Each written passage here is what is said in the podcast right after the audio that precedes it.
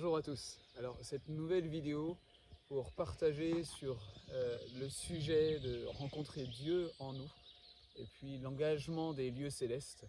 Euh, la dernière vidéo, je parlais d'accéder à notre jardin secret, mais euh, la maison du Père possède plusieurs demeures.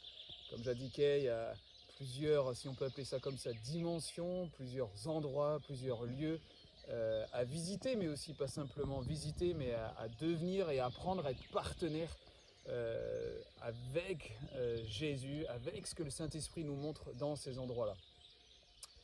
Pour ça, j'aimerais prendre le récit de Jacob dans Genèse, le chapitre 28, à partir du verset 11 jusqu'au verset 17, verset 18. Au verset 11, on lit que Jacob tire, prend une pierre de ce lieu et puis l'utilise comme son chevet pour, pour y dormir. Alors je ne vais pas forcément prendre trop de temps euh, pour détailler euh, le mot et la signification du mot pierre euh, en fonction de ses lettres hébraïques et de la tradition hébraïque. Euh, mais tout ce que je peux vous dire et qui vous permettra peut-être de creuser, c'est qu'en hébreu, il s'agit du mot ébène pour cette pierre que, que Jacob tire de ce lieu.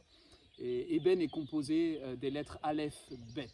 La tradition hébraïque, Aleph, Bet signifie clairement la fondation, la base, la construction de toute chose, en particulier en lien avec Genèse 1.1, mais je vous laisse creuser euh, par vous-même cette tradition hébraïque. Bref, donc on, voit que cette pierre possède en elle-même, dans sa signification hébraïque, l'aspect de la fondation de toute chose, la base de toute chose. Et je propose cette, cette interprétation de ce que Christ lui-même est représenté par cette pierre. Hein, dans le Nouveau Testament, on parlera de, de Christ Jésus lui-même comme la pierre angulaire. On parlera encore de, Jésus qui dit à Pierre que sur cette pierre, Pétra, je bâtirai mon église. Alors que les versets juste précédents, Pierre reçoit la révélation depuis le Père des cieux de qui est Jésus. Euh, bref, donc pour moi personnellement, euh, il me semble fortement que cette pierre que Jacob tire de ce lieu pas n'importe quelle pierre, mais symbolise, signifie d'une manière prophétique Christ lui-même, euh, où Jacob posera sa tête. Il me semble là aussi que la tête de Jacob signifie ce lieu de gouvernement et d'autorité. Euh, donc on, on voit à travers juste le début de ce récit déjà les pépites qu'on peut trouver sur l'aspect prophétique de ce qui concerne l'Église et le corps de Christ aujourd'hui. Jacob pose sa tête, s'étend pour dormir, comme s'étendre et se reposer, se confier totalement dans l'œuvre parfaite de Christ nous concernant. 2 Corinthiens 5, 17, nous sommes une nouvelle création. Les choses anciennes sont passées. Voici, toutes choses sont devenues nouvelles. Jésus s'écrit, c'est fini, tout est accompli. Parce que Jésus-Christ lui-même, comme le révèle l'Apocalypse, est l'alpha, l'oméga, hein, l'aleph et le taf, c'est-à-dire le début et la fin de toute chose. Lui, pas nous. Et en tant que corps, on laisse la vie de Jésus-Christ lui-même libérer, insuffler, souffler le tout accompli que contient sa personne et son œuvre. Bref, donc ce premier verset 11 pour moi me révèle euh, une certaine piste et j'allais dire euh, une certaine base de ce que d'abord Jacob révèle dans cette intériorité, rencontrer Dieu en nous. Vous savez, lorsque Jacob voit cette image, cette vision de l'échelle entre la terre et les cieux, avec l'Éternel euh, en haut des cieux et les anges qui montent et descendent, c'est très intéressant de, creuser la signification d'échelle avec les lettres hébraïques. Euh, l'échelle porte clairement euh, le sens de cette structure, cette colonne vertébrale qui me semble pour moi comme si c'était un indicateur que Jacob avait une vision, soit prophétique, soit pour lui déjà, je ne me positionnerai pas là-dessus, mais de ce qu'est cette intériorité. C'est-à-dire que Jacob est l'image de l'Église aujourd'hui, de l'Ecclésia, le corps de Christ, où nous contenons, si je peux dire ainsi, où nous hébergeons la présence même de Dieu. Hein, Jacob s'écrira au verset 17, Ah, mais que ce lieu est redoutable, qu'il est terrible, qu'il est effrayant, Euh, parce que c'est ni plus ni moins que la maison de Dieu, la porte des cieux, s'écrira Jacob. Et pour moi, c'est tellement magnifique sur cette correspondance avec aujourd'hui, nous, le corps de Christ, ses fils et ses filles de Dieu, Paul dira clairement que nous sommes les temples les sanctuaires, hein, les naos, les lieux les plus sacrés euh, du Dieu vivant, de l'Esprit de Dieu. Euh, donc, avec le verset 11, comme je dis, s'étendre, s'allonger, se reposer sur l'œuvre parfaite du Christ. On n'essaye pas de produire, on n'essaye pas de créer les choses, mais d'abord on se repose dans la confiance de ce qu'est Jésus pour nous et de son œuvre parfaite nous concernant. Nous posons notre tête, notre lieu d'autorité, notre exercice de l'autorité sur le tout accompli de Christ. Le tout accompli de Christ nous a rendus, nous a manifestés, nous a recréés comme des sanctuaires du Dieu vivant. Littéralement, comme Jacob s'écrira, nous sommes devenus des portes des cieux. Nous contenons la porte ou les portes, plus précisément d'ailleurs, des cieux. En hébreu, c'est très intéressant aussi. Les portes sont appelées Sahar, et Sahar possède euh, cette signification donc de porte, de portail, mais aussi de cité.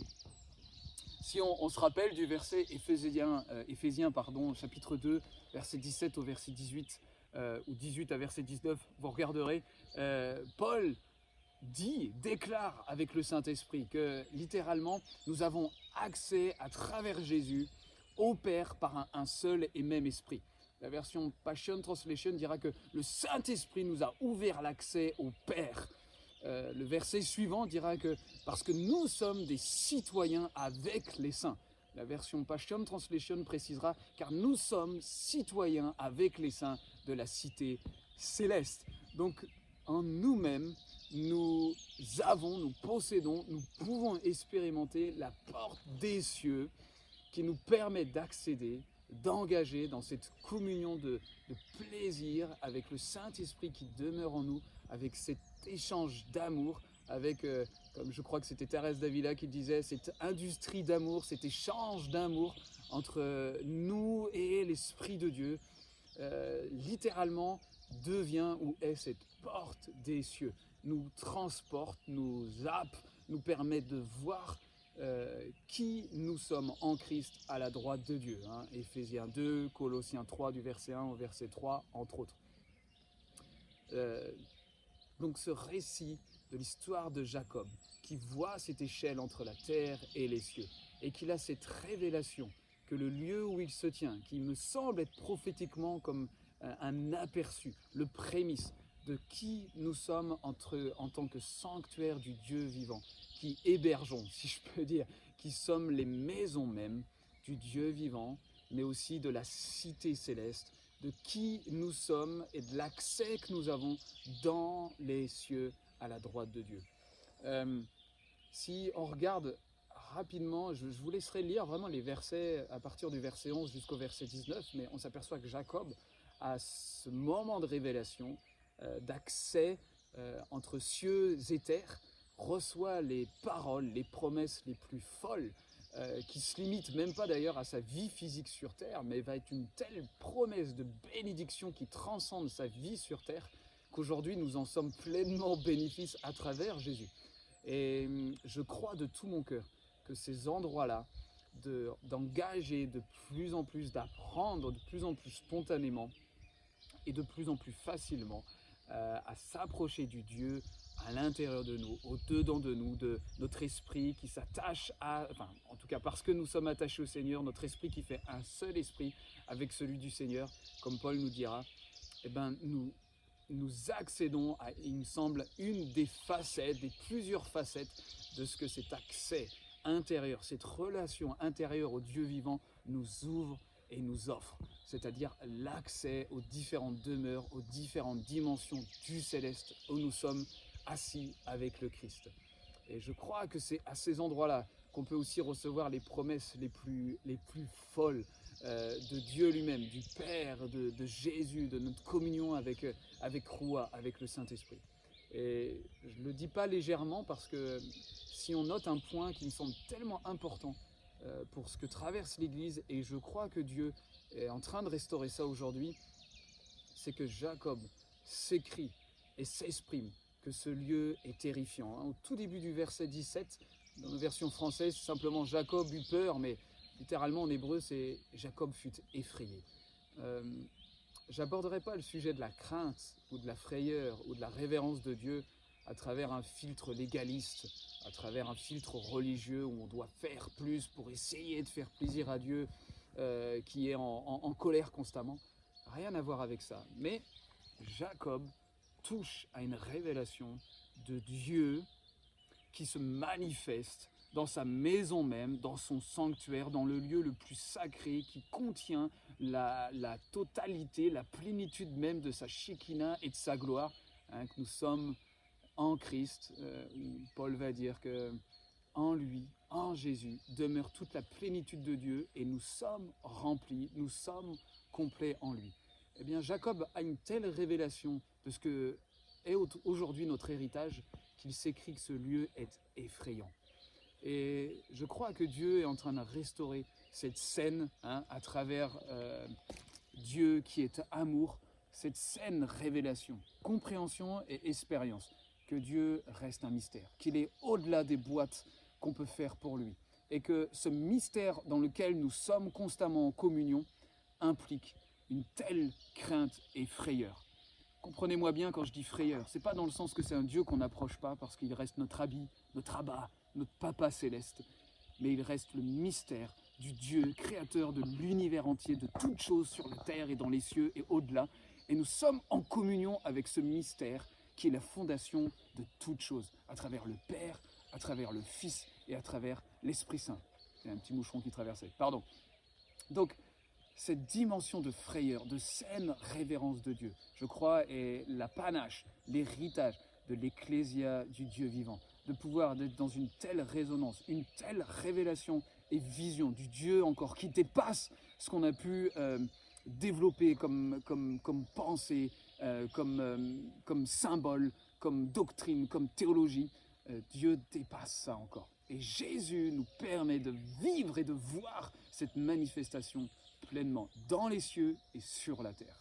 Et dans la prochaine vidéo, j'aimerais développer un peu ce sujet des sept esprits de Dieu où Esaïe, inspiré par l'Esprit de Dieu, se permet d'assembler ce couple, si je peux dire, entre l'esprit de la connaissance et l'esprit de la crainte, entre la connaissance de Dieu et la crainte de Dieu. Et je partagerai mon cœur sur ce sujet-là et pourquoi aujourd'hui euh, il, il me semble si important de redécouvrir cette saine crainte à travers le Dieu qui est amour, mais qui est aussi un feu consumant, ou qu'il est terrible de tomber entre ses mains. Voilà, je vous salue et je vous bénis abondamment en Jésus-Christ.